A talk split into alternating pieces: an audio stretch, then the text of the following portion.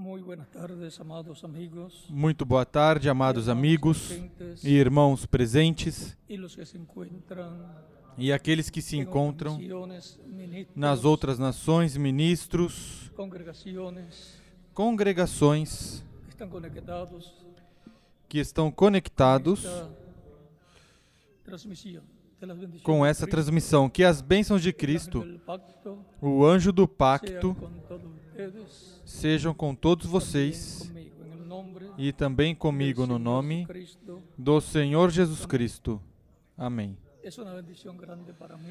É uma bênção grande para mim estar com vocês nesta ocasião para compartilhar com vocês alguns momentos de companheirismo em torno da palavra de Deus e do seu programa correspondente a este tempo final. Hoje é comemorada a entrada triunfal do Senhor Jesus Cristo a Jerusalém, a cidade de Deus, a cidade do Rei, a cidade de paz a qual não pôde ter paz, mesmo sendo a cidade de paz, a cidade do Rei, a cidade do trono de Davi. Mas que é herdada pelo filho de Davi para ter a restauração do reino de Davi com Israel, reino que governará el planeta Tierra completo. Sobre o planeta Terra completo, reino que cobrirá a terra, Como viu o profeta Daniel versos 30 no capítulo y 5, 2, versículo 30 ao una 45, piedra no cortada de manos que salió de la onde viu uma pedra não cortada por mãos que saía do monte de Deus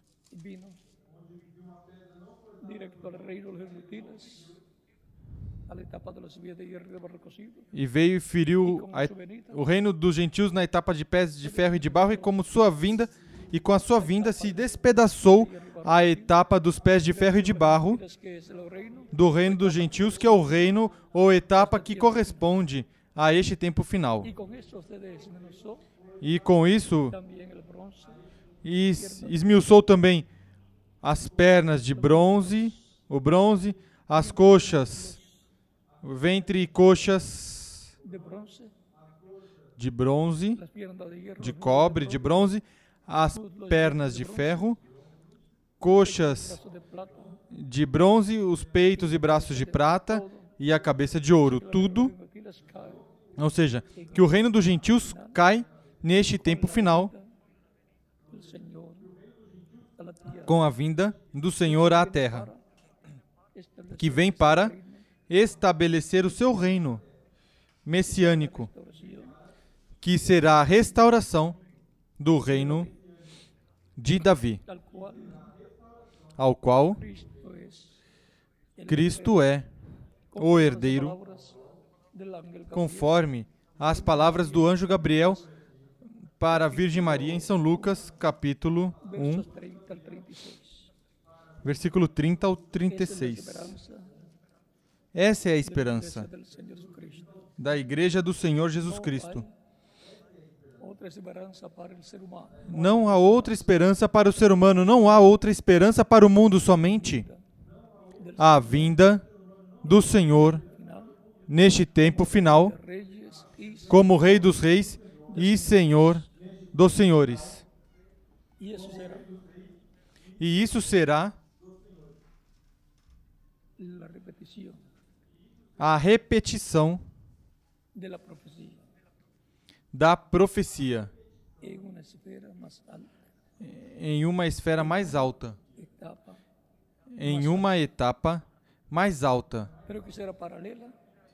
mas que será paralela a que já se cumpriu e que vamos ler nestes momentos. Mateo capítulo 21, Diz São Mateus capítulo 21, versículo 1 ao Se 11. acercaron a Jerusalén y vinieron a Betfagé, al monte Quando se aproximaram de Jerusalém e chegaram a Betfagé, Ao Monte das Oliveiras enviou Jesus dois discípulos, dizendo-lhes: Ide à aldeia aí em frente, e logo encontrareis uma jumenta presa, e com ela um jumentinho. Desprendei-a e trazei-mos. E se alguém vos disser alguma coisa, dizei-lhe que o Senhor necessita deles, e imediatamente, e imediatamente os enviará. Ora, tudo isso aconteceu para que se cumprisse o que foi dito pelo profeta. Dizei à filha de Sião: Olha, o teu rei vem a ti, manso e montado em jumento, num jumentinho, filho de animal de carga. Os discípulos foram e fizeram como Jesus lhes ordenara. E trouxeram a jumenta e o jumentinho, e sobre eles puseram as suas vestes, e puseram sobre ele as suas vestes. E Jesus assentou-se sobre elas. A grande multidão estendeu as suas vestes pelo caminho, e outros cortavam ramos de árvores e o espalhavam pelo caminho. As multidões que iam adiante e as que seguiam clamavam, dizendo: Hosana ao filho de Davi. Bendito o que vem em nome do Senhor. Hosana nas alturas. E entrando ele em Jerusalém, toda a cidade se alvoroçou e perguntavam: Quem é este? E as multidões responderam: Este é Jesus, o profeta de Nazaré da Galileia.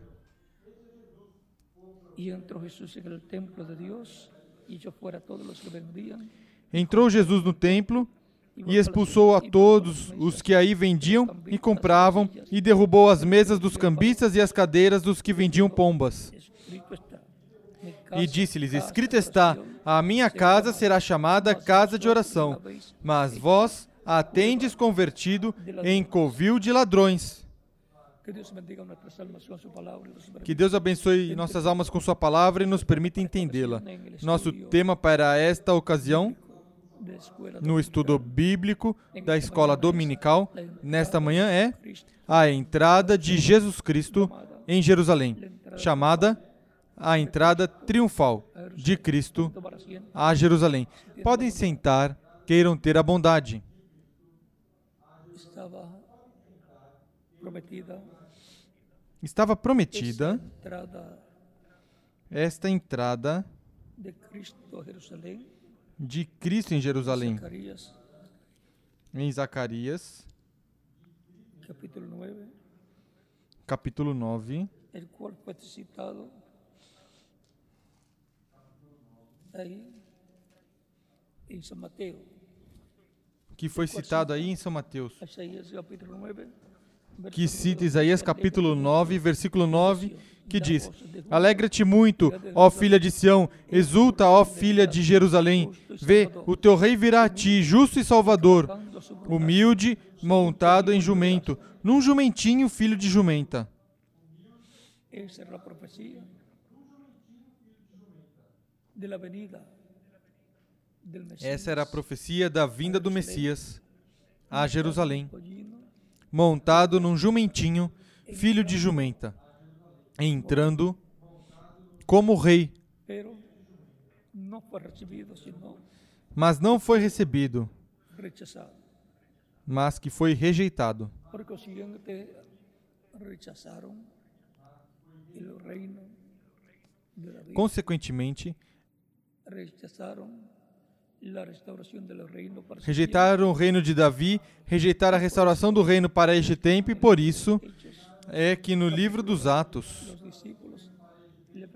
os discípulos perguntam a Jesus: Senhor, restaurarás tu o reino a Israel neste tempo? Já tinham rejeitado o reino e, portanto, o que viria seria o juízo para aqueles que tinham rejeitado e aqueles que tinham crido. Virá a bênção do batismo do Espírito Santo que se cumpriu no dia de Pentecostes, al año 70 del de la era cristiana, E no ano 70 da era cristã veio o juízo sobre Jerusalém, se cumprindo as palavras de Jesus que tinha dito aos seus discípulos em São Mateus capítulo 24, versículo do 1 ao 3. cierto os digo, Vedes tudo isto, em verdade vos digo, que não ficará aqui pedra sobre pedra que não seja derrubada.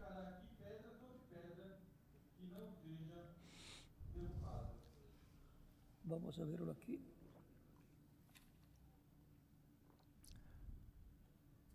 Vamos vê-lo aqui.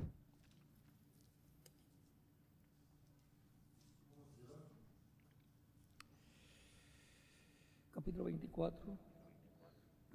Capítulo 24, versículo 1 ao 2 diz, de São Mateus: Saindo do templo, Jesus ia-se retirando quando se aproximaram dele os seus discípulos para lhe mostrarem a estrutura do templo. Ele, porém, lhes perguntou: Não vedes tudo isto? Em verdade vos digo que não ficará aqui pedra sobre pedra que não seja derrubada. É que já tinham rejeitado a entrada triunfal de Cristo e agora ele fala do juízo que virá, porque quando a pessoa ou o povo rejeita a misericórdia, rejeitou todas as bênçãos de Deus. o E somente fica para essa pessoa ou povo o juízo divino, onde as maldições cairão sobre a pessoa ou sobre o povo. E teriam que esperar. que transcorra, que passe a dispensação da graça, para então que se repita este ciclo divino, onde? O verão segunda em sua segunda vinda. Para su segunda venida. esta Para la sua segunda vinda, Essa é a profecia que diz que virá em uma nuvem, também diz que virá em um cavalo branco e que o seu nome é o Verbo de Deus. E ele vem com uma espada que sai da sua boca, uma espada afiada, e vem com um exército celestial. Que são Os crentes em Cristo, já transformados, que vêm da ceia das bodas do Cordeiro, para o estabelecimento do reino do Messias na terra. Así es para Israel. Vean. En San Mateo capítulo 23, versos 37 Vejam São Mateus, al 39. capítulo 23, versículo 36 ao 39, e diz: Aqui lhe dá a profecia da sua segunda vinda e que o verão. Na sua segunda vinda, perderam a primeira. Alguns em Israel, políticos e líderes religiosos, que são muito cautelosos para evitar problemas e que também são muito prudentes, dizem que quando o Messias vier, eles vão perguntar: Senhor, Ou Senhor Messias, tú estuviste aquí en Jerusalén dos mil años atrás. tu estivestes aqui em Jerusalém há dois mil anos atrás? Agora vejam o que diz Cristo. Mateo capítulo 23, Cristo Jesus. 37 al 39. São Mateus capítulo 26, que mata a los 23, profetas, versículo 37 em diante. Jerusalém, Jerusalém, que matas os profetas e apedrejas os que te são enviados. Quantas vezes quis eu ajuntar os teus filhos, como a galinha junta os seus pintinhos debaixo das asas, e não quiseste. Agora a vossa casa vos ficará deserta. Pois eu vos digo que desde agora não me vereis mais, até que digais: Bendito aquele que vem em nome do Senhor. Já ele tinha vindo, 21, no capítulo 21, versos 1 al 11, versículos 1 ao 11, entró como rey ele entrou como rei. E vinha um grupo de crentes em Cristo dizendo: Bendito aquele que vem em nome do Senhor, Hosana ao filho de Davi. Mas Jerusalém, como cidade, e Israel, como nação, não deu as boas-vindas. E a religião hebreia não deu as boas-vindas. E o concílio do Sinédrio, 70 composto por 70 sábios. Dos saduceus e dos fariseus, também não deram as boas-vindas. estaban ciegos. El cumplimiento Estavam cegos ao cumprimento da vinda do Messias. Não podiam crer que este era o Messias. E se alguém cresce, era reservado nisto. Mas sabiam que tinham se cumprido as coisas que o Messias tinha que fazer, conforme a como estavam profetizadas as promessas da vinda do Messias. Para aquele el tempo estavam se cumprindo e por isso dizia: se vocês não puderem crer, creiam nas obras.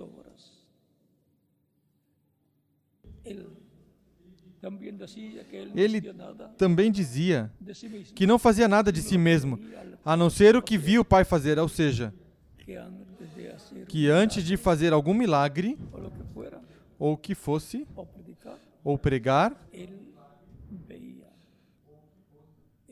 ele via em visão o Pai fazer as coisas e então ele fazia o mesmo. Como o Pai lhe mostrava como ele via o Pai fazer, ele fazia nessa dimensão. Ou seja, que o Espírito Santo lhe mostrava o que tinha que fazer. O Espírito Santo fazia, ele via em visão e então Jesus realizava isso, ou seja, fazia essas coisas aqui na terra. Era o Espírito Santo através de Jesus fazendo essas coisas.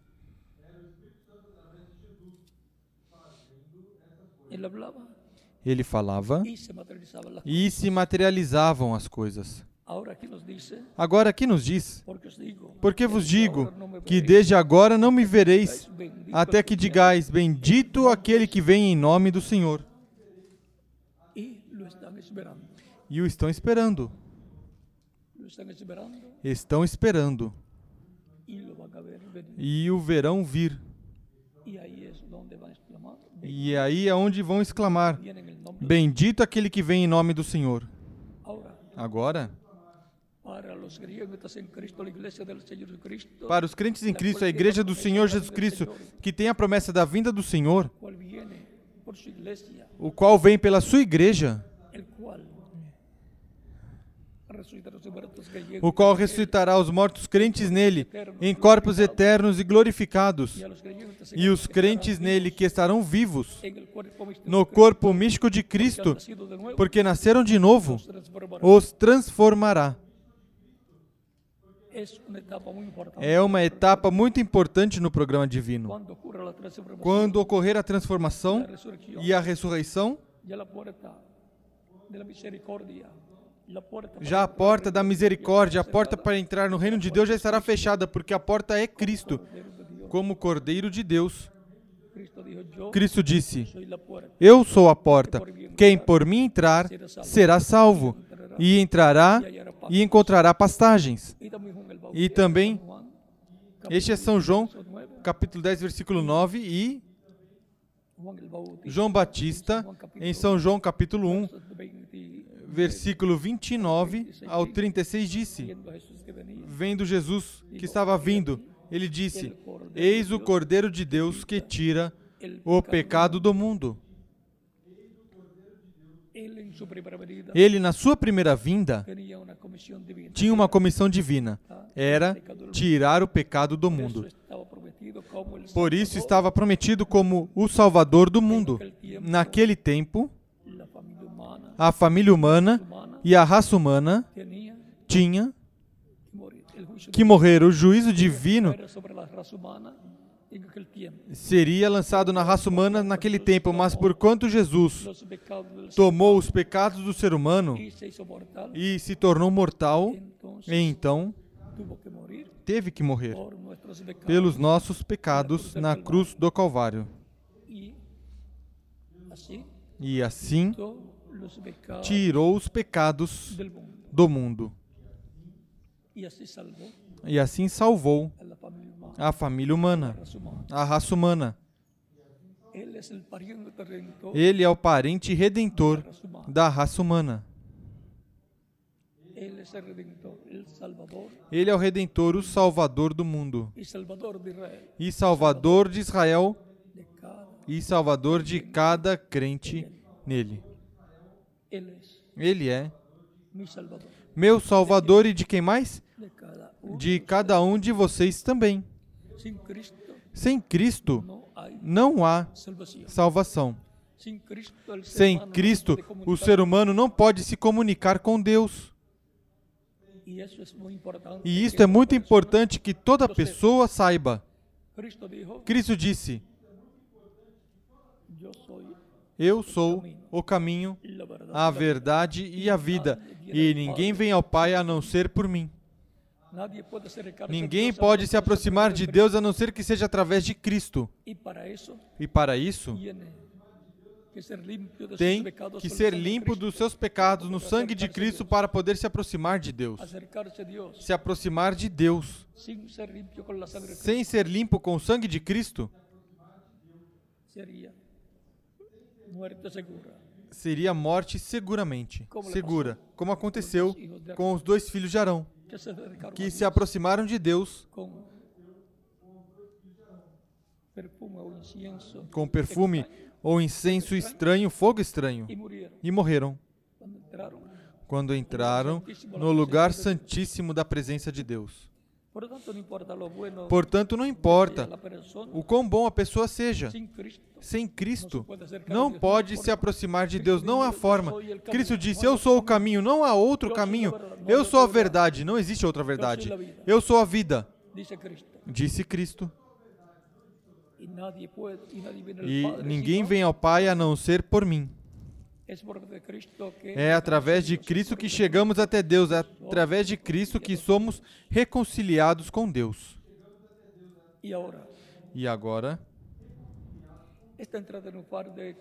esta entrada triunfal de Cristo em Jerusalém foi muito importante.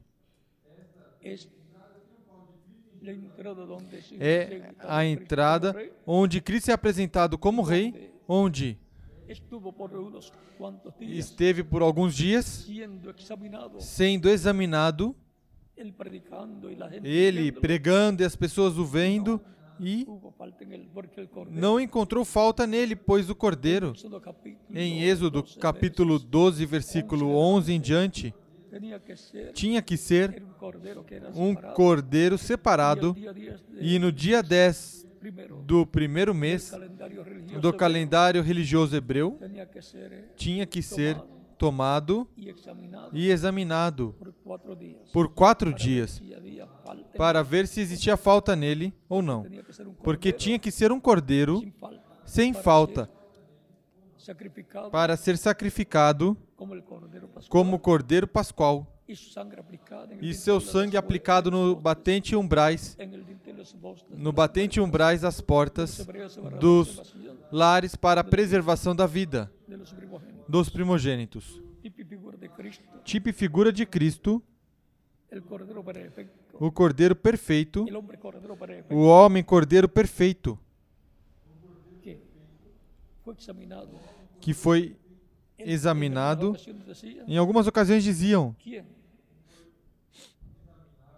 me condena Quem me de condena pecado? de pecado? No había pecado. Não havia pecado nele. Ele era sem falta, como tinha que ser conforme tipo ao tipo e figura do Cordeiro Pascual lá, no Egito, sacrificado por cada hebreu, família hebreia, para a preservação da vida dos primogênitos escritos no céu, que são os filhos e filhas de Deus. O Cordeiro, que sería sacrificado que seria sacrificado, príncipe. seria o Messias príncipe. Por isso, Deus cegou os olhos espirituais de Israel para que não pudessem ver que esse era o Messias, porque ele tinha que morrer. Si, lo, ve- si veían que era el Mesías, Se viam que era o Messias, creriam, receberiam e queriam estabelecer o reino nesse tempo, mas não era o tempo para isso ainda. porque ele tinha um povo que seria formado tirando de diferentes nações pessoas para o seu nome, que formariam a igreja, o povo do novo pacto que Deus estabeleceria com o seu povo e que o sangue do novo pacto seria o sangue do Messias no seu sacrifício para expiatório para a preservação da vida de cada eleito de Deus, de cada pessoa escrita no céu no livro da vida do Cordeiro que viria fazer parte da igreja do Senhor Jesus Cristo. Esse é o maior privilégio que uma pessoa pode ter. Fazer parte da igreja do Senhor Jesus Cristo. ser una persona que Ser uma pessoa que tem seu nome escrito no céu no livro da vida do Cordeiro.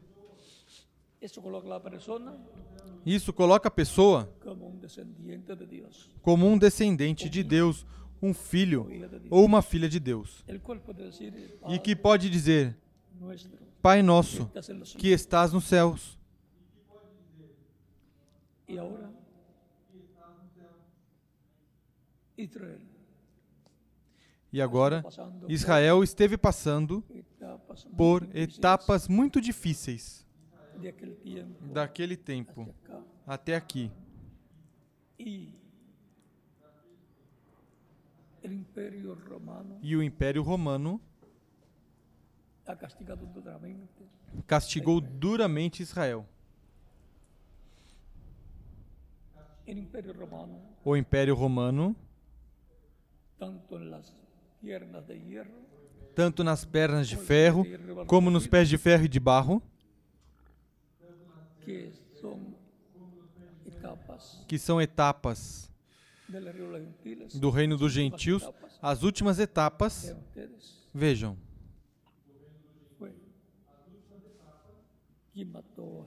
foi quem matou Jesus na cruz. O crucificou o Império romano, e também foi quem destruiu o templo de Jerusalém e a cidade de Jerusalém.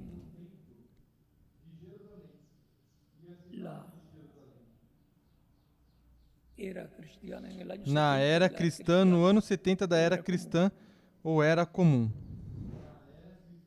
y para este tiempo final E para este tempo final, é que volta a se repetir o ciclo divino que corresponde à segunda vinda de Cristo, para o último dia, e que corresponde, consequentemente, à vinda da pedra de ângulo ou pedra angular, que é Cristo, a, a principal pedra de ângulo, a pedra de ângulo, a pedra angular. Ao final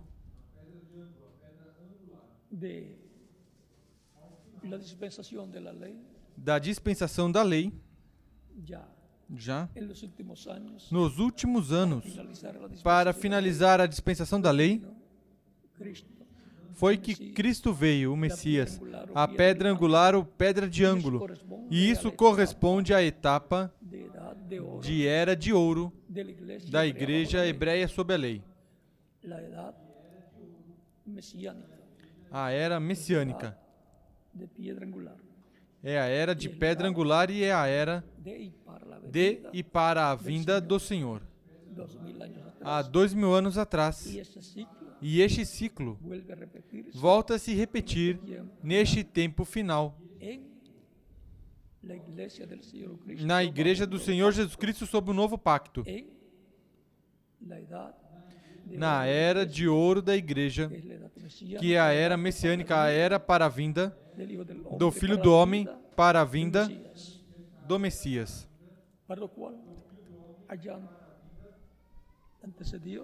para o qual lá antecedeu a vinda de um homem chamado João Batista, pregando e chamando o povo ao arrependimento e batizando-os em água. Ainda também batizou Jesus. no lo quería bautizar él le decía Não queria batizá-lo, ele dizia: Tu, de Eu tenho necessidade de ser batizado por ti, e tu vens a mim para que eu te batize? E não queria batizar Jesus. O conhecia. antes não sabia quem era, mas agora vê que o seu primo, porque, Mar- eh, Porque- Maria, cual nació Jesús. da qual Jesus nasceu, e Isabel, de mãe de João Batista, eran parientes Eram- parentes. así que hay una conexión también Assim que há uma conexão De também Maria. de Maria, en alguna forma de alguma forma, con Aarón. com Arão, porque Isabel, esposa do sacerdote Zacarias, era das filhas de Arão, ou seja, descendente de Arão. y por Maria, vejam vocês aí uma relação, quer seja seguramente através da mãe de Maria, que estaba ligada estava ligada, conectada à descendência de Arão, e pelo pai de Maria. Estava Maria estava conectada à descendência do rei Davi, por pela linhagem do filho de Davi, Natã. E, por consequentemente, Jesus como descendente do rei Davi, por María por Maria. porque por la madre. Porque pela mãe se reconhece mais abertamente, mais claramente os descendentes hebreus. Ainda que a semente vem através do homem, a través de José através de José, que era descendente do rei Davi pela linhagem de Salomão, porquanto ele adotou Jesus como filho. Todos os direitos de filho passam também a Jesus. Assim que por parte de José e por parte de Maria, era descendente do rei Davi, mas era a raiz de Davi. era muito mais que Davi.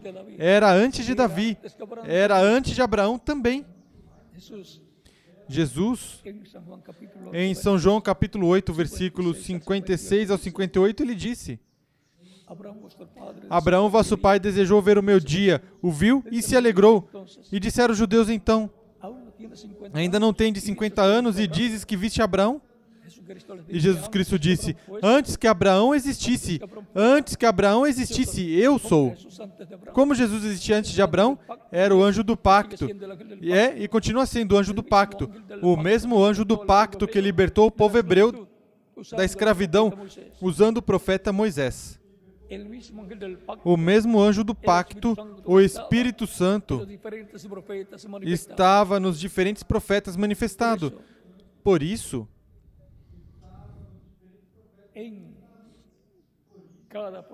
em cada profeta estava o Cristo,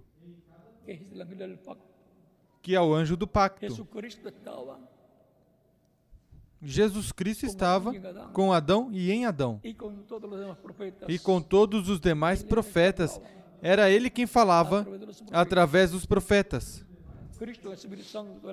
Cristo, em Espírito Santo, o anjo do pacto. Esse homem de outra dimensão que aparecia em algumas ocasiões em forma de homem, em corpo angelical, um anjo. Se chama de anjo porque é um corpo angelical, um corpo teofânico, parecido com um corpo físico, mas de outra dimensão. Era Cristo nos profetas. Grande. Essa é uma revelação grande para para todos os crentes, comprender para assim compreender quem é o nosso amado Salvador. Pisado. É a maior pessoa que já pisou neste planeta Terra. Primera de Pedro capítulo 1. Primeira de Pedro, capítulo 1,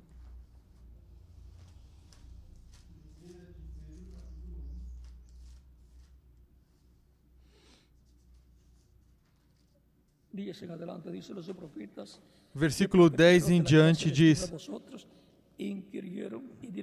Desta salvação inquiriram e indagaram diligentemente os profetas que profetizaram da graça que vos era destinada, indagando qual o tempo ou qual a ocasião que o Espírito de Cristo que estava neles indicava dar antemão testemunho sobre os sofrimentos que Cristo havia de vir. Vejam, o Espírito Santo que estava em quem? Nos profetas. O Espírito de Cristo. Cristo em Espírito Santo. Cristo em Espírito estava nos profetas. Por isso ele podia dizer: Antes que Abraão existisse, eu sou. Cristo em Espírito Santo estava ainda desde antes de Adão. Através de Cristo em Espírito Santo foi que Deus criou os céus e a terra. No princípio era o Verbo, ou seja, o anjo do pacto, o corpo angelical de Deus, o corpo teofânico de Deus, que é o Espírito Santo. Um espírito é um corpo de outra dimensão. E através de Cristo, anjo do pacto, Verbo que estava com Deus e era Deus, criou todas as coisas. Dios habló por medio de su cuerpo angelical. Deus falou através do seu corpo angelical. Deus falou através dessa coluna de fogo, onde? está e de onde surge esse corpo angelical. E vieram à existência todas as coisas. E diz a Escritura: aquella luz verdadera que aquela luz verdadeira que ilumina todos os homens vinha, estava vindo ao mundo. capítulo 9, São João capítulo 1, versículo 9. Y el capítulo 14, E o capítulo ese 14 mismo capítulo 1, deste mesmo verso 14, capítulo 1, versículo 14 de São João diz: E o Verbo se fez carne e habitou entre nós, e vimos sua glória, glória como do unigênito do Pai, cheio de graça e de verdade. Cheio de graça e de verdade. Ou cheio de graça e de virtude. verso 18 E o versículo 18 deste mesmo capítulo de São João diz. Deus jamais foi visto. O unigênito Filho que está no seio do Pai, ele o revelou. Ele o declarou. o sea, Ou seja, que quien único visto a Dios que quem unicamente viu a Deus é Cristo, anjo do pacto.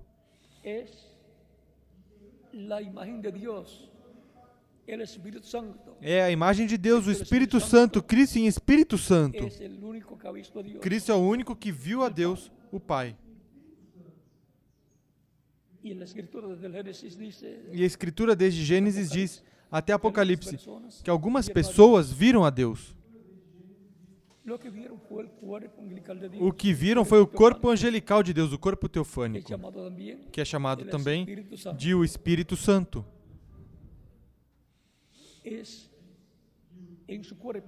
É em seu corpo angelical onde Deus colocou o seu nome.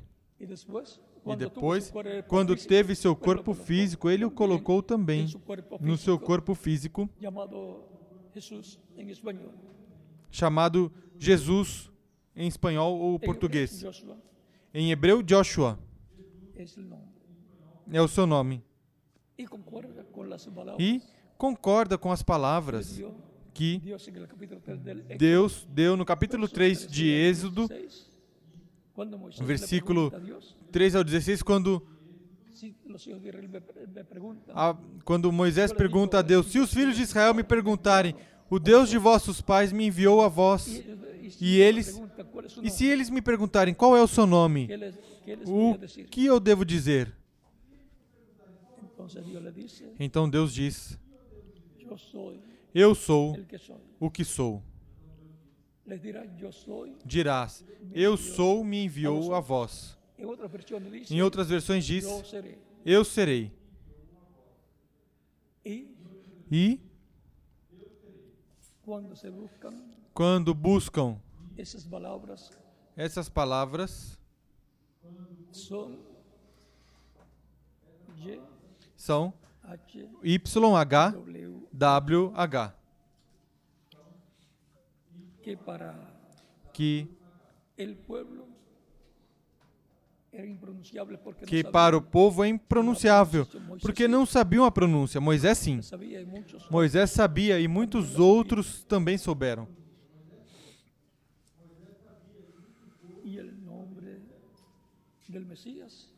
E o nome do Messias, vejam, tem essas letras. E agora? Cristo dizia: Eu vim em nome de meu Pai, e não me recebestes. É porque todo filho vem em nome do seu Pai, Está trazendo o sobrenome do seu Pai.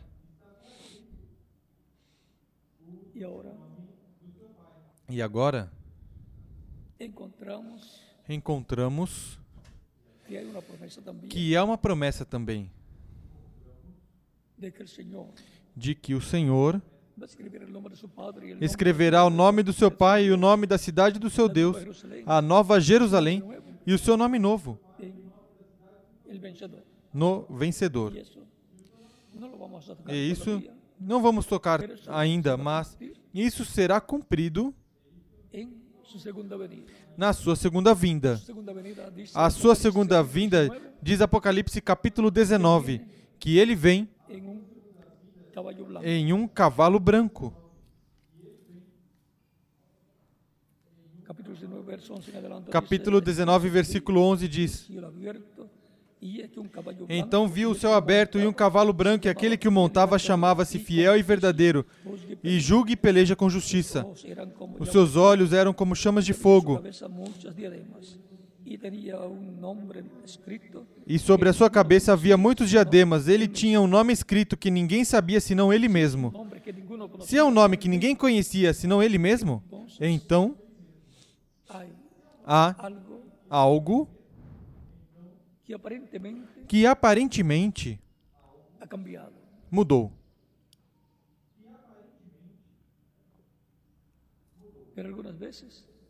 Mas algumas vezes también também, cuando quando?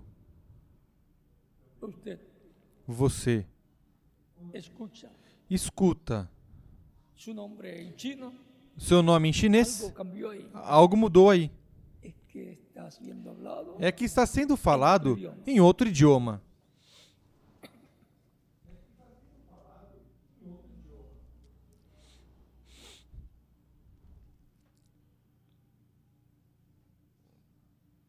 y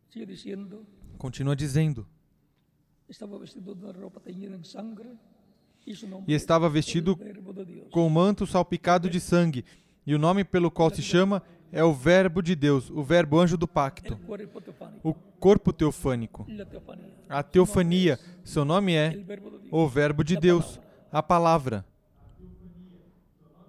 Los E seguiam-no os exércitos que estão no céu, em cavalos brancos e vestidos de linho fino, branco e puro. Estes são os crentes em Cristo que vêm com Ele para o estabelecimento do reino. de su boca aguda Da sua boca saía uma espada afiada para ferir com ela as nações. Ele as regerá com vara de ferro. Ele mesmo é o que pisa o lagar do vinho do furor e da ira do Deus Todo-Poderoso. Ele traz o juízo divino sobre o planeta Terra e sobre todas as nações. Ele vem primeiro para a sua igreja, antes da grande tribulação. E então, para o final da grande tribulação, vem para Israel. e vem com a sua igreja. Para sua igreja, ele virá com os mortos em Cristo ressuscitados para a nossa transformação. Quando tiver se completado a sua igreja. Agora, vindo sua igreja neste tempo final, é o mistério por cuja razão houve silêncio no céu como que por meia hora. Vendrá? Como virá? Quando virá?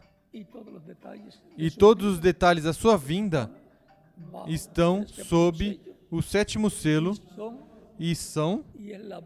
e é a voz de Cristo, clamando como cuando clamando como quando um leão ruge em Apocalipse 10, y siete truenos e emitiendo sete trovões emitindo suas vozes. Siete truenos O que esses sete trovões falam la revelación é a revelação divina da vinda de Cristo para a sua igreja. É a revelação divina que precursou o reverendo William Branham, que foi o precursor da segunda vinda de Cristo. Portanto, como? Ele anunciou, profetizou pelo Espírito Santo que será a vinda do Senhor para a sua igreja e depois para o povo hebreu assim tem que ser. Assim se cumprirá. Dice que será E diz que será paralelo em tudo. Portanto, se a sua primeira vinda foi depois do precursor, sua segunda vinda tem que ser depois do precursado. E, consequentemente, tem que haver um precursor para anunciar a segunda vinda. precursar preparar o povo para a segunda vinda de Cristo. E se lá foi numa era de pedra angular, aqui também tem que ser a sua vinda numa era de pedra angular, a era de ouro da igreja, a que coroa a igreja no último dia.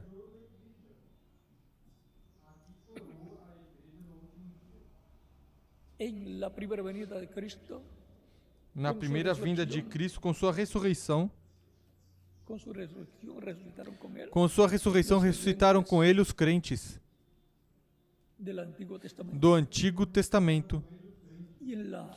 E na segunda vinda de Cristo, na era da pedra angular, a era de ouro, ressuscitará os mortos crentes em Cristo também. E os vivos, crentes em Cristo, serão transformados e todos levados com Cristo à ceia das bodas do Cordeiro.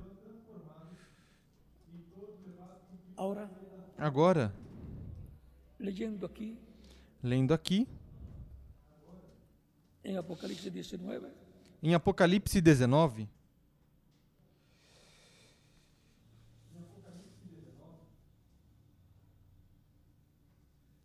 continuamos aquí Dice, estaba vestido de en Continuamos aqui. Estava vestido com um manto salpicado de sangue. O nome pelo qual se chama é o Verbo de Deus. E seguiam-no os exércitos que estão no céu em cavalos brancos e vestidos de linho fino, branco e puro. Da sua boca saía uma espada afiada para ferir com ela as nações. Ele as regerá com vara de ferro. Con el Salmo 2. Isso concorda com o Salmo 2. O sea que viene Ou seja, que vem aí como um rei, consequentemente vem para juízo, para o juízo das nações.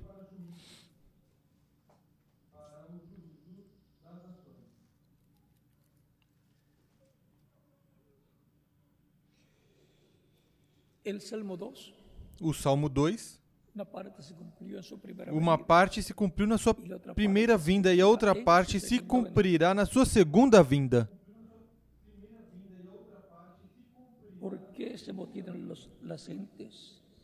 ¿Por que conspiram as nações e os povos imaginam coisas vãs? Os reis da terra se levantarão e os príncipes se reúnem contra o Senhor e contra o seu ungido, dizendo: contra o Messias. Lembrem que o Messias, o Cristo e o ungido são a mesma coisa. O Messias, Messias ungido e Cristo é a mesma coisa. diciendo rompamos sus ligaduras Dizendo: rompamos as suas cadeias e sacudamos de nós as suas algemas. Aquele que está entronizado no céu se ri. O Senhor zomba deles. Então lhes fala na sua ira. Ou seja, falará Deus os juízos divinos.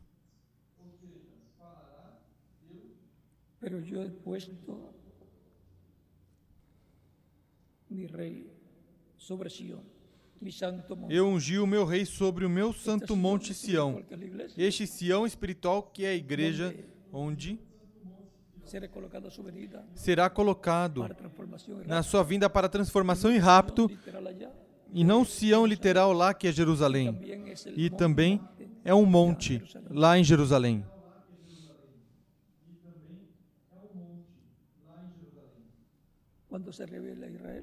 Quando se revelar a Israel já, já será a Sião literal Jerusalém. E o monte lá correspondente, chamado Sião. Sião também, o monte, ou monte, reino. que representa um reino. Yo publicaré el decreto, el decreto divino. Eu proclamarei o decreto do Senhor. E ele me disse: Tu és meu filho. O Messias, ustedes vejam, o filho de Deus. Eu hoje te gerei, pede-me e te darei as nações por herança. Lembrem que o Messias é o herdeiro de todo o Israel, incluindo toda a nação e todo indivíduo.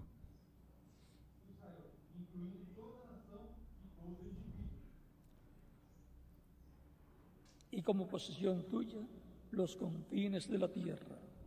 E os fins da terra por tua possessão. Tu os regerá com vara de ferro e tu os despedaçará como um vaso de oleiro. Vara de ferro nos fala de mão dura, firme, com juízos divinos.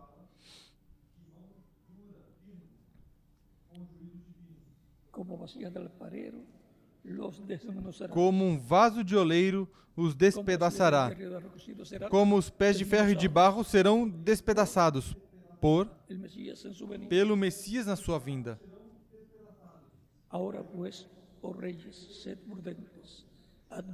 Portanto, ó reis, sede jueces, prudentes, deixai-vos instruir, juízes da terra. Ouvi ao Senhor com temor e alegrai-vos com tremor. Beijai ao filho, para que não se ire, e pereçais no vosso caminho, pois em breve se inflamará a sua ira. O Senhor está como sumo sacerdote. em misericórdia, Mas quando ele terminar sua obra de intercessão, então ele será rei e juiz, o leão da tribo de Judá. Aí se inflama a sua ira, porque virá para julgar todas as nações. Versos 31 al 46. Como na parábola de São Mateus, capítulo 25, versículo 33, onde o filho do homem, quando se sentar no trono da sua glória, o trono de Davi,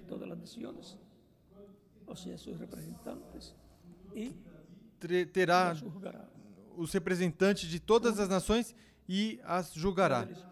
Umas, as da esquerda, serão destruídas, e as da direita entrarão no reino do Messias. Y ahora, continuando aquí en Apocalipsis E agora, 19, continuando aqui em Apocalipse, capítulo 19, él la regirá- él la regirá con vara de hierro. e ele as regerá com vara de ferro.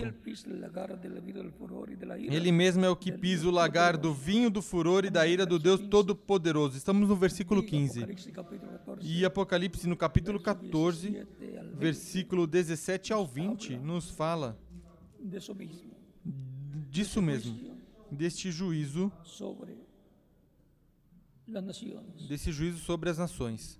Y en su vestidura y en su muslo tiene escrito este nombre, Rey de Reyes E no manto sobre a sua coxa tem escrito o nome Rei dos Reis e Senhor dos Senhores. Rey de Reyes Rei dos Reis e. Senhor dos Senhores. Y ahora ahí lo presenta como Rey de Reyes E agora aí o apresenta como Rei dos Reis e Senhor dos Senhores vindo sobre um cavalo. E tem um nome que ninguém conhece. É esse nome quem está aqui en Apocalipsis capítulo em Apocalipse capítulo 2, verso 17. 2, versículo Dice el que 17. tiene oído, Diz: Quem tem ouvidos, ouça o que o Espírito diz às igrejas. Aquele que vencer, darei de comer do maná escondido e uma pedrinha branca. E na pedrinha escrito um nome novo, que ninguém conhece senão aquele que o recebe. Y el capítulo 2, E no capítulo 2, capítulo 3, ou no capítulo 3, verso 12 versículo 12 de Apocalipsis también nos dice. de Apocalipse "Al que também nos diz. A quem vencer, eu farei coluna no templo do meu Deus. Ou seja, o tornará uma pessoa importante na sua igreja, que é o seu templo espiritual. E, consequentemente, também será importante no templo celestial. y nunca más saldrá de allí. Y escribiré sobre el nombre de Dios.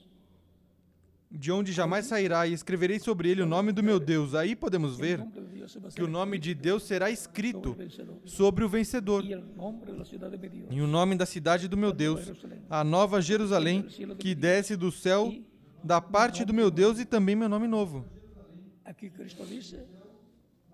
Cristo diz que tem um nome novo. E será escrito sobre o vencedor. Quem tem ouvidos, ouça o que o Espírito diz às igrejas. Cristo em Espírito Santo está falando à sua igreja.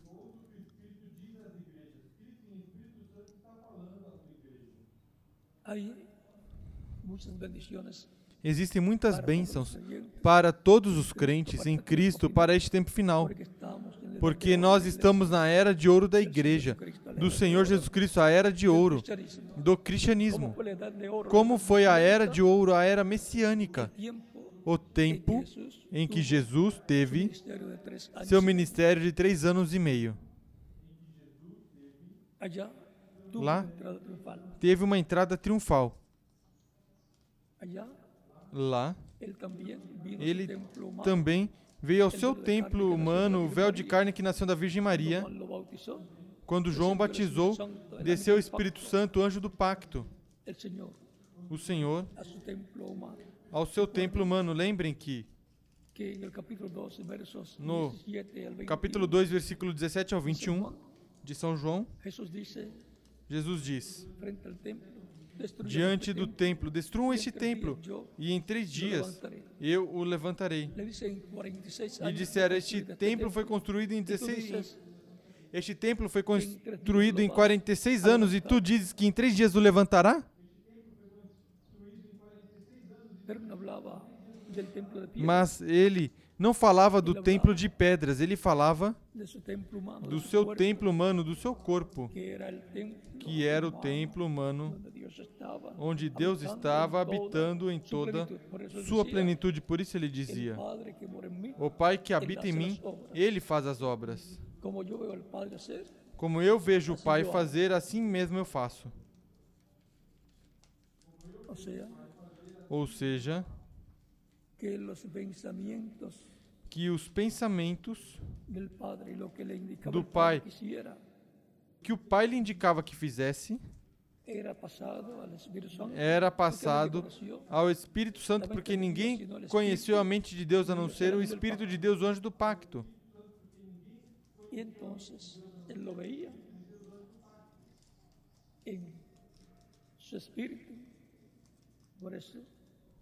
E então ele via em seu espírito, ou seja, em visão, ele o via. Él entonces e então ele fazia as coisas. Hablaba y se Falava e se materializavam.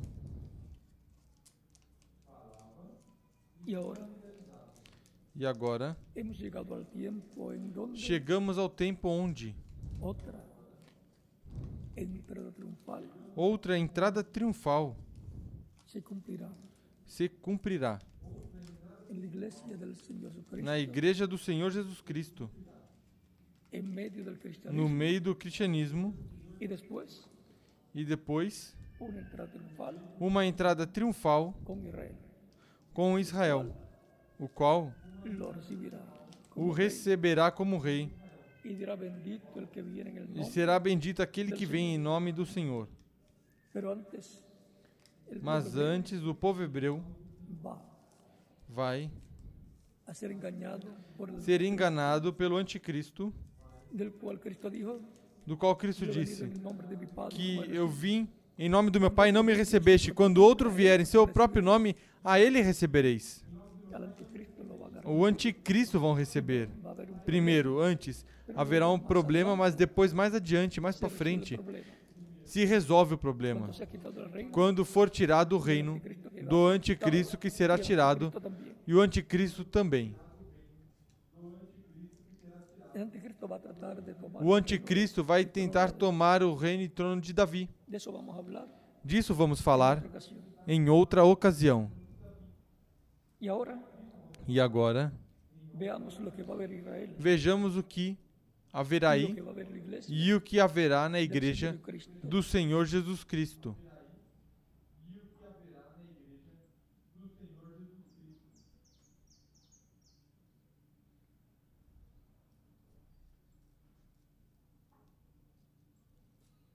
Página 22 23 del mensaje, ¿cuál es la atracción? Página 23, a mensagem Qual é a atração no monte?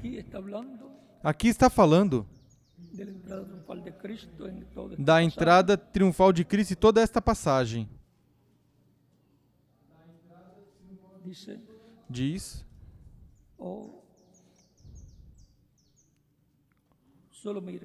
oh, somente vejam as Escrituras.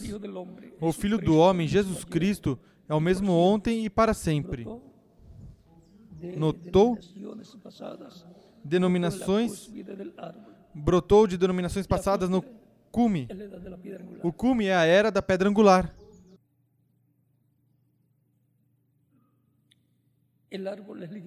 A árvore é a igreja. ¿Qué dijo Juan, en ca- Juan 14 o 15? João 14 ou 15, Capítulo 15. capítulo Todo 15. pámpano que en mí Todo no lleva fruto, Ramo que em mim não produz fruto será cortado e lançado ao fogo e queimado. Mas todo ramo que produz fruto será limpo para que produza mais. Ó, Nos últimos días nos últimos dias haverá uma real chuva temporã e tardia sobre este pequeno que grupo que vem com ele, neste pequeno burrinho, jumentinho, manso e humilde, sem dúvida e nem denominação, clamando: Hosana ao Rei que vem, em nome do Senhor. Qual é a questão hoje? Qual é a atração no monte? E lembrem que o monte, agora, no cristianismo, é a igreja do Senhor Jesus Cristo. Esse é o monte de Deus, o monte de Sião. E agora, Cristo, o Verbo, a palavra, está prometido para vir neste tempo final. E terá sua entrada triunfal no último dia, no meio da sua igreja, noiva, na etapa da era da pedra angular. Assim como receberam e creram nele. aqueles que seguiam Jesus. Assim será para sua vinda, sua manifestação, a manifestação do Filho do Homem no último dia, no meio da sua igreja. Vamos ler algumas.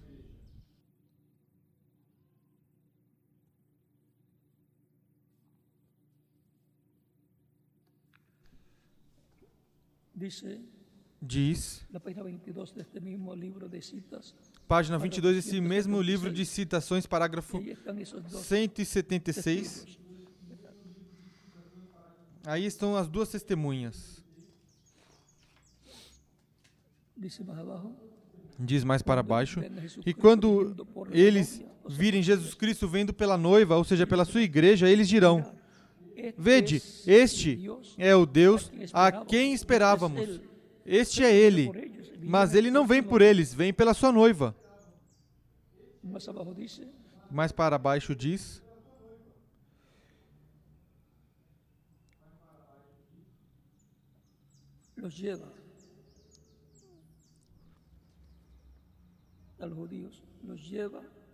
os judeus, leva a eles como um montão de ovelhas outra vez ao Monte Carmelo lá. Quando o Senhor Jesus Cristo vier pela sua noiva e eles él, o virem, dirán, "Este eles es dirão: el que hemos esperado". Esse é o que esperamos. Aqui está ele. Ele se levantará com cura nas suas asas. Malaquías 4 dice, Malaquias 4 diz: a los que temen mi nombre nacerá el sol Aqueles que temem meu nome nascerá o sol da justiça, e nas suas asas trará salvação, saúde. Malaquías capítulo 4. Malaquias capítulo 4, versículo 2. Y ahora E agora,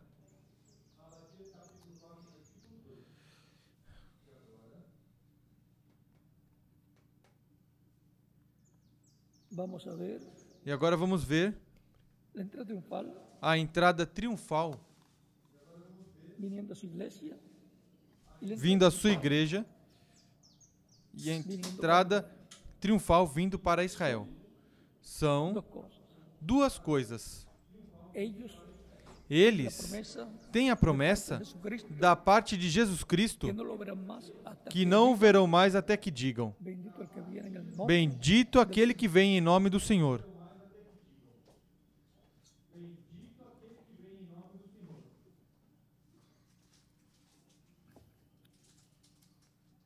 En la página 57 del libro de los sellos dice, Na página 57 do livro dos selos diz, desta versão diz,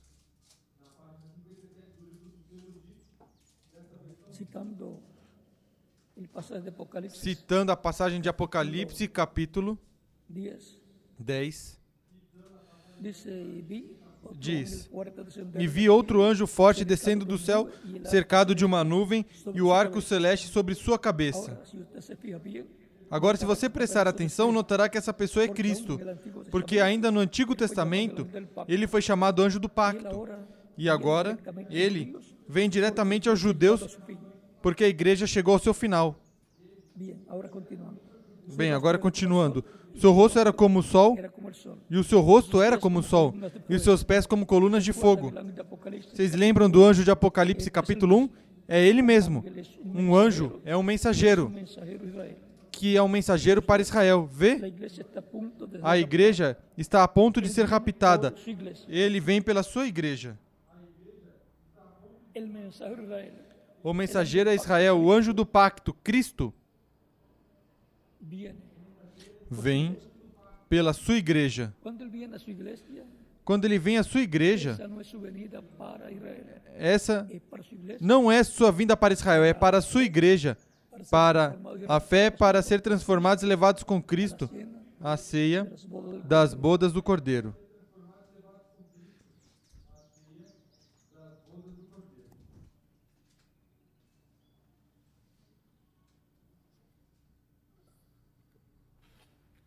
Es importante É importante estarmos atualizados, acompanhando todas essas coisas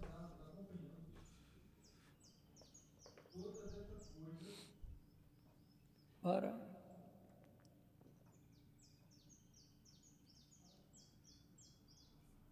recibir para receber todo lo que Cristo tenga tudo que Cristo tiver para nós.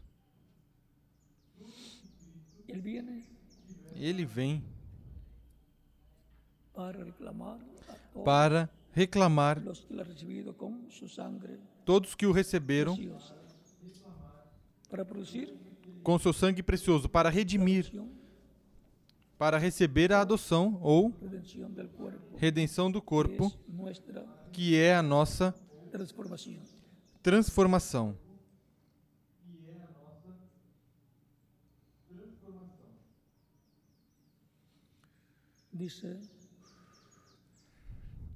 Diz: y revelará todo el secreto de Dios. E revelará todo o segredo de Deus para preparar a noiva para o rapto. Depois vem sete trovões misteriosos que nem estão escritos. Correto, e eu creio que através dos sete trovões será revelado nos últimos dias o que se necessita para preparar a noiva para ter a fé de rapto. Porque com o que temos agora não podemos subir.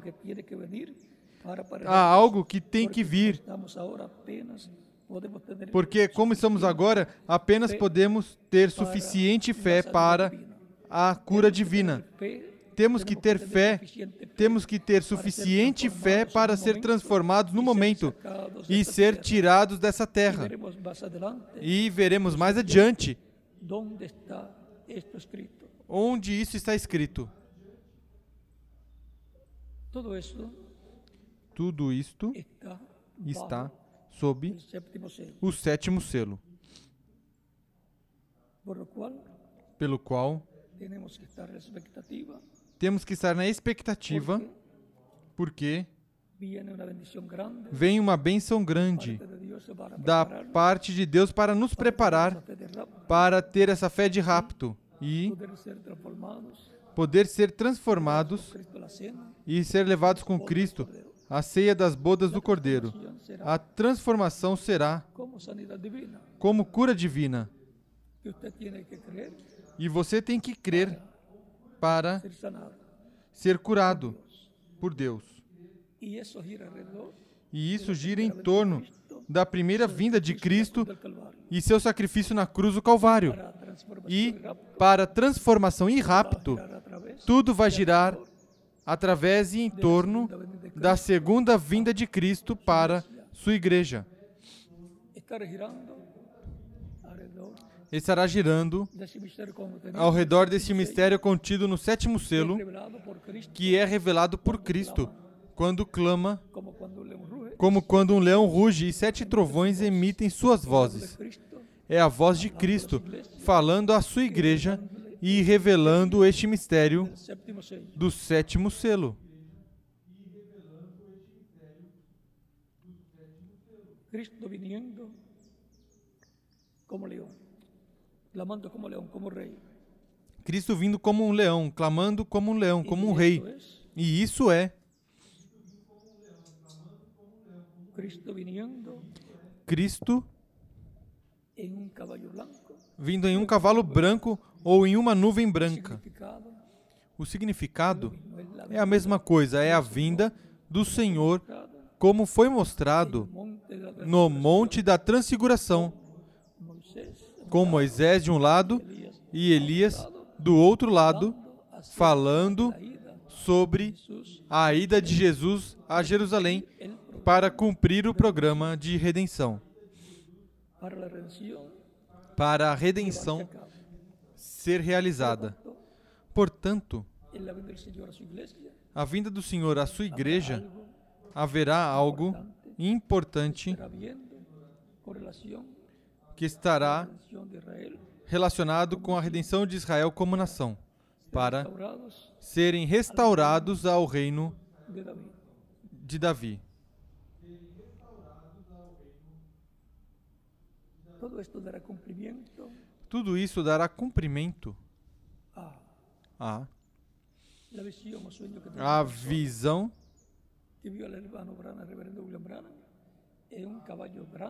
Teve uma pessoa que viu o irmão Branham num cavalo grande militar e disse: Eu percorrerei este caminho uma vez mais.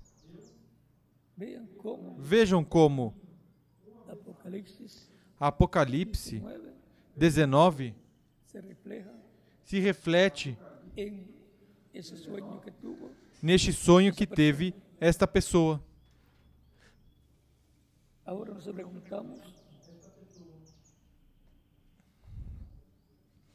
Agora nos ¿de dónde perguntamos: de onde surgirá? Eso es muy importante Isso é muito importante, porque todos queremos porque todos queremos essa bênção. Diz, página 166, página 166,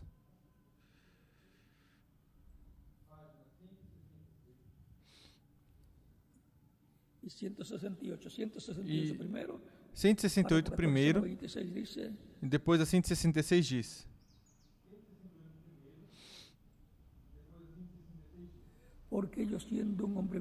porque eu, sendo um homem velho, sofrido na minha vida, porque Él me curó ahora, me sanó ahora, porque ele me curou, creio que cavalgarei. Este caminho outra vez. Tenho que trazer uma mensagem.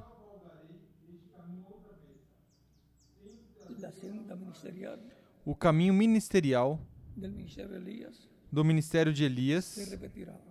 Se repetirá. E isto no es sim se repete, não por quarta ocasião. mas pela quinta ocasião. Agora o ministério de Elias, vejam aqui, o Espírito Santo clamando, falando através do reverendo William Branham diz: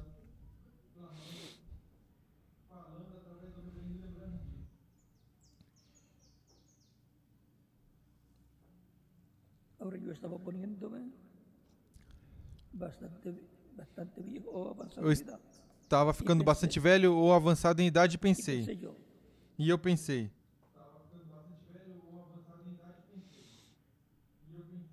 vendrá otro, otro tiempo, virá outro tempo? veré otro tiempo. Verei outro tempo? Solo recuerden, Somente recordem.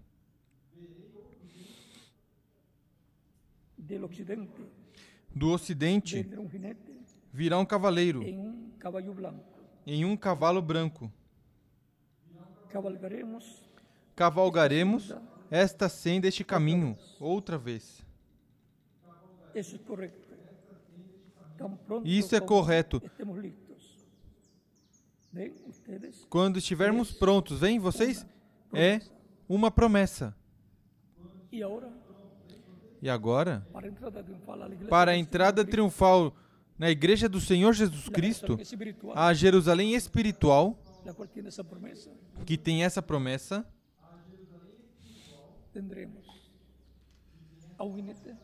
teremos um cavaleiro ao qual o acompanhará Elias.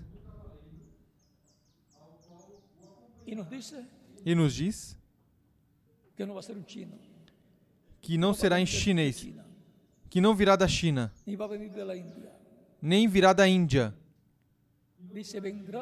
Diz, virá do Ocidente. Por isso, no sonho que uma pessoa teve sobre o reverendo William Branham, montado no cavalo militar gigante, tinha vestes ocidentais. Vem tudo isso. Un poquito de luz, É um pouco de luz, un poquito de luz en otro lugar. é um pouquinho de luz num lugar, um pouquinho de luz em outro lugar, e a luz vai aumentando para o conhecimento do que temos prometido para receber no último dia.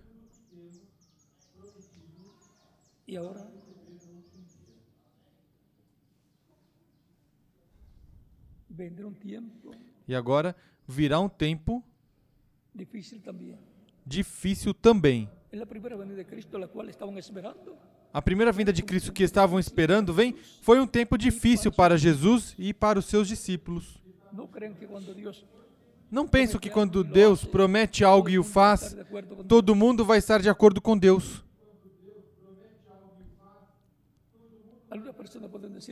Algumas pessoas podem dizer. Se estivesse com tal pessoa, não teriam tantos problemas. Mas vejam, perseguiram, falaram mal sobre Así eles e assim por diante. Porque o inimigo, o diabo, não quer que o programa de Deus seja realizado.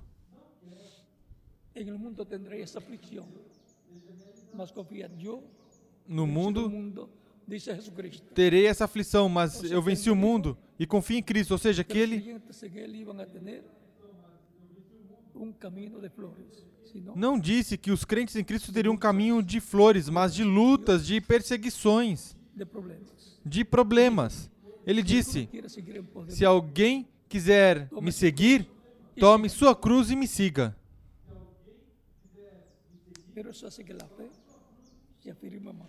Mas é assim que a fé se afirma mais em Cristo.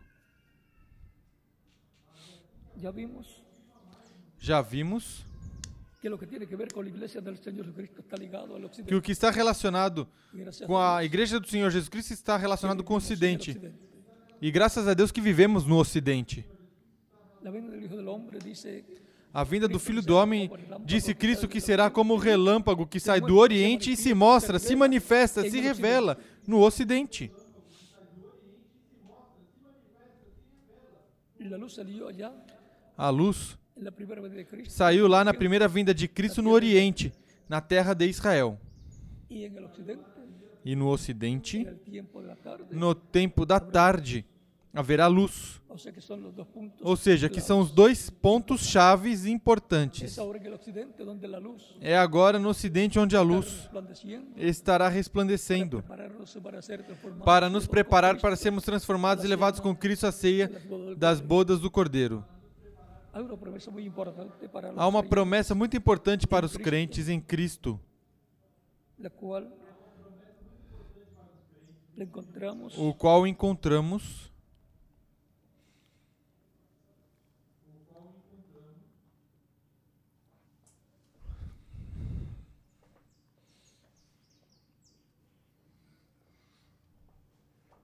dice el mensaje diz na mensagem suas palavras predicado el 20 infalíveis de promessa 1964 en Jefferson, en em Phoenix, 1964 em Phoenix, Arizona, Estados Unidos da América, diz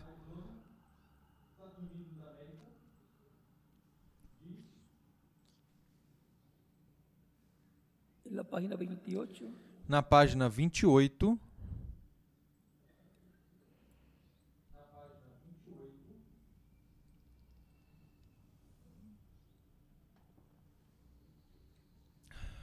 dice diz ahora ese gran don agora este grande dom Os outros tentei explicá-los e dizer como foram operados. Mas hoje em dia, perfeitamente, mas não estará hoje em dia, perfeitamente em operação. Mas espere até que este concílio de igreja traga essa perseguição. Então é quando isso acontecerá.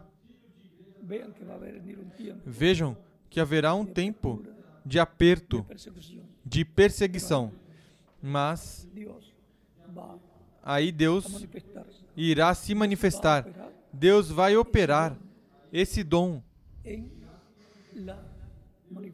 na manifestação do Espírito Santo operando a terceira etapa. A terceira etapa pela palavra falada. Esta es la razón por, por Essa é a razão pelo qual regresso entre vocês para orar pelos doentes. Eu nunca soube de uma só coisa que tenham me dito na minha vida que não tenha acontecido ainda. Que não tenha Con acontecido ainda. Com exceção deste edifício ou carpa, tenda, onde estará um quartinho ali e onde eu teria que entrar e orar pelos enfermos. pelos doentes. Isto ainda não aconteceu, do que eu sei, que eu saiba. Isto é a única coisa que eu sei. Não aconteceu no tempo do reverendo William Branham. Não aconteceu, mas vai acontecer. Porque ele foi transportado para um lugar Onde- estava uma grande carpa catedral e onde estava sendo pregado e depois em seguida orando pelos enfermos, pelos doentes. y ahí será E aí será onde o poder de Deus será manifestado quando chegar o tempo do aperto. Antes de chegar o tempo do aperto, não sabemos como vai se mover tudo, mas a culminação de tudo será essa manifestação da plenitude de Deus em sua igreja. Por isso, em algum lugar, se cumprirá essa promessa.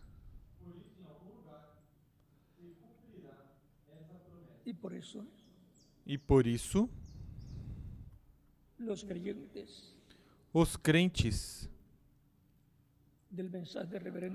da mensagem do reverendo do Espírito Santo através do reverendo William Branham sempre estiveram ansiosos para que apareça o cumprimento dessa visão. Aí estará logo os ministérios correspondentes que o Espírito Santo operará. E estará o anjo do pacto, a coluna de fogo, estará aí, estará também. O anjo que acompanhava o reverendo William Branham, o mesmo anjo do pacto, a mesma coluna de fogo que libertou o povo hebreu da escravidão no Egito e os levou através de Moisés até a terra prometida. Encontramos que algo grande está se preparando para acontecer. A terceira etapa, onde foi visto no reverendo William Branham operado pelo Espírito Santo em e parcialmente por um tempo se repetirá. em toda sua plenitude quando vier este aperto, assim como quando no tempo dos repitieron apóstolos vieram apertos e eles oraram no está no livro dos Atos, o Espírito Santo veio e se realizaram mais maravilhas e milagres e mais vieram aos pés do Senhor. algo grande Algo grande está a caminho da parte de Deus. O cumprimento da visão da carpa é que Israel dirá: Isto é o que nós estamos esperando. Este é o que nós estamos esperando. Quando virem Cristo vindo pela sua igreja.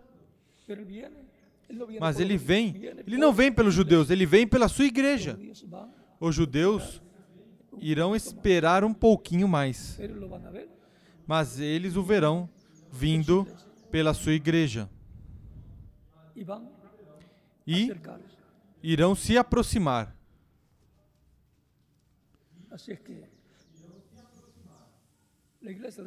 Assim que a igreja do Senhor Jesus Cristo tendrá lo que Israel está esperando.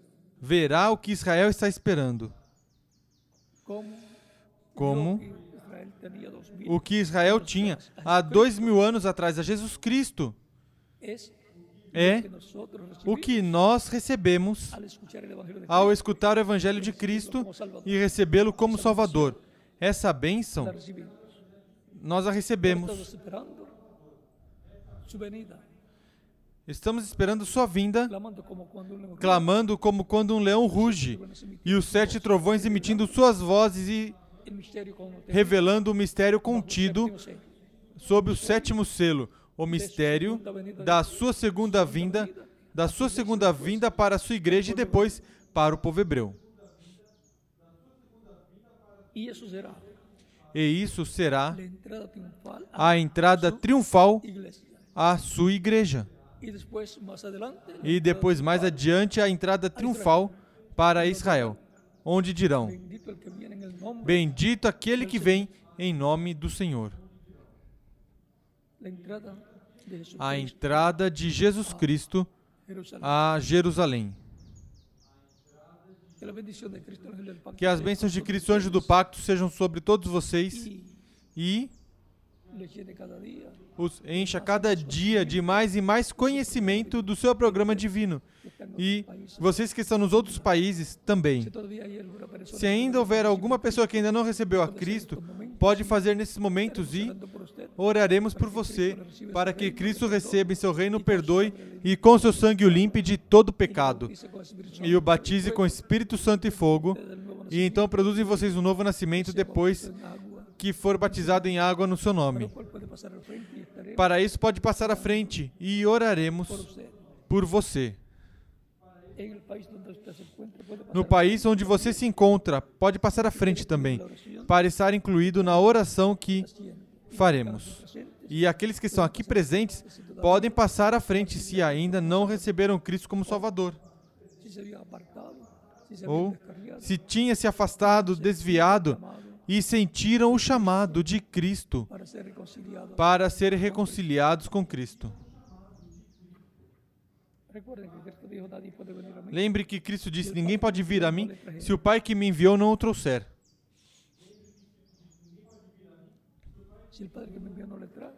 Se o Pai que enviou não trouxer a Cristo, a pessoa não pode vir a Cristo, não sente o desejo de vir a Cristo. Mas quando sente o desejo de vir a Cristo, é o Pai, Deus, que está trazendo aos pés de Cristo para ser reconciliado com Deus. Vamos estar em pé para orar pelas pessoas que vieram aos pés de Cristo. Nesta ocasião.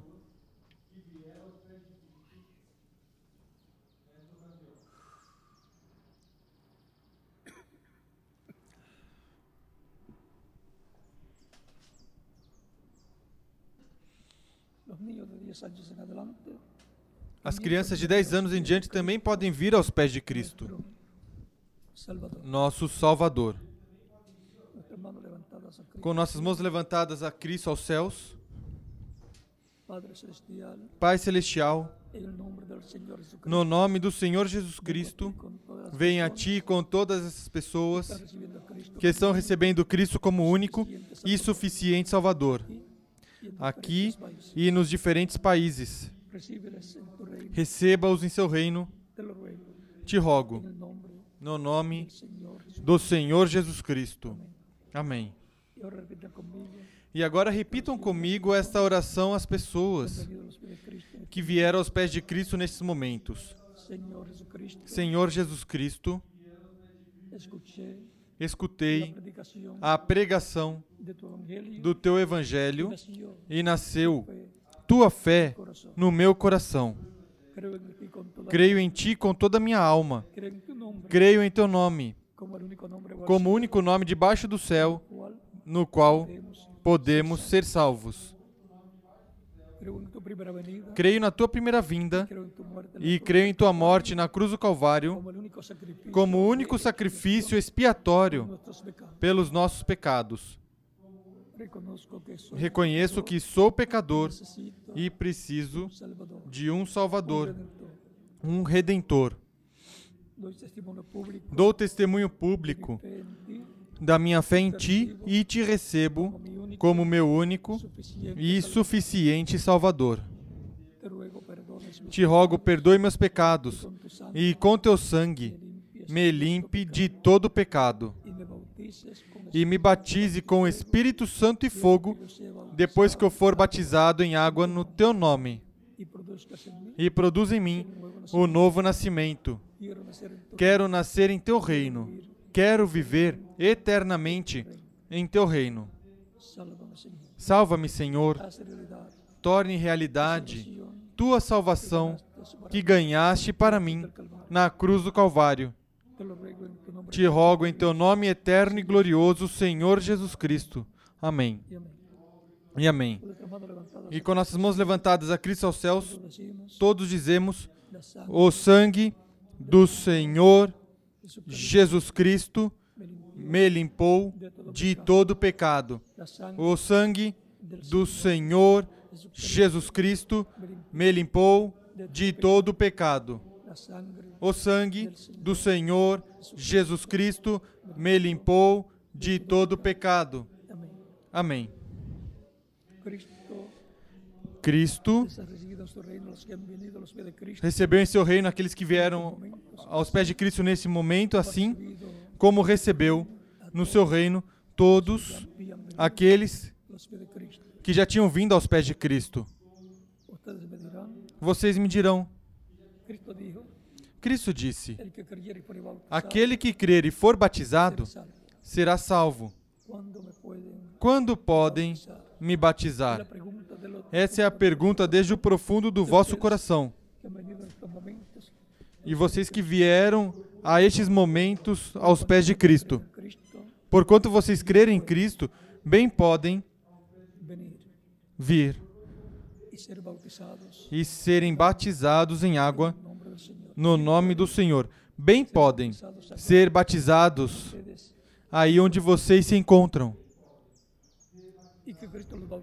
E que Cristo os batize com Espírito Santo e fogo e produza em vocês o novo nascimento. O batismo em água não tira os pecados, é o sangue de Cristo que nos limpa de todo pecado. Mas o batismo em água é um mandamento do Senhor Jesus Cristo. O próprio Cristo foi batizado por João. Portanto, no batismo em água, a pessoa se identifica com Cristo em sua morte, sepultamento e ressurreição. cuando la persona recibe a Cristo como Quando a pessoa recebe Cristo como seu Salvador, morre para o mundo. Quando o ministro submerge nas águas batismais, tipologicamente está sendo sepultado. E quando é levantado das águas batismais, está se levantando, ressuscitando para uma nova vida, para a vida eterna com Cristo em seu reino eterno. Muito bem, podem ser batizados e que Cristo os batize com Espírito Santo e fogo e produza em vocês um novo nascimento. Y continuaremos nos vendo por toda a eternidade no reino glorioso de Cristo, nosso Salvador. Continuem todos passando uma tarde feliz cheia das bênçãos de Cristo e uma Semana Santa cheia do conhecimento, do significado do que é comemorado na Semana Santa. Todos sejamos cheios desse conhecimento do que aconteceu nessa Semana Santa lá em Israel, que trouxe uma bênção grande para todos os seres humanos que escutaram a história verídica do que já aconteceu e a obra de redenção que foi efetuada ali pelo Senhor Jesus Cristo, nosso Salvador. Estarei novamente com vocês na sexta-feira, primeiro Deus, a las 2 às duas da tarde, para que possam regressar cedinho aos seus lares e depois no domingo, na manhã também, estarei com vocês e com todos vocês em outras nações através do satélite. que las bendiciones de Cristo el ángel del pacto Que as bênçãos de Cristo, anjo do pacto, sejam sobre todos vocês e sobre mim também, no nome do Senhor Jesus Cristo. Amém. Deixo com vocês o reverendo José Benjamin Pérez para continuar e finalizar.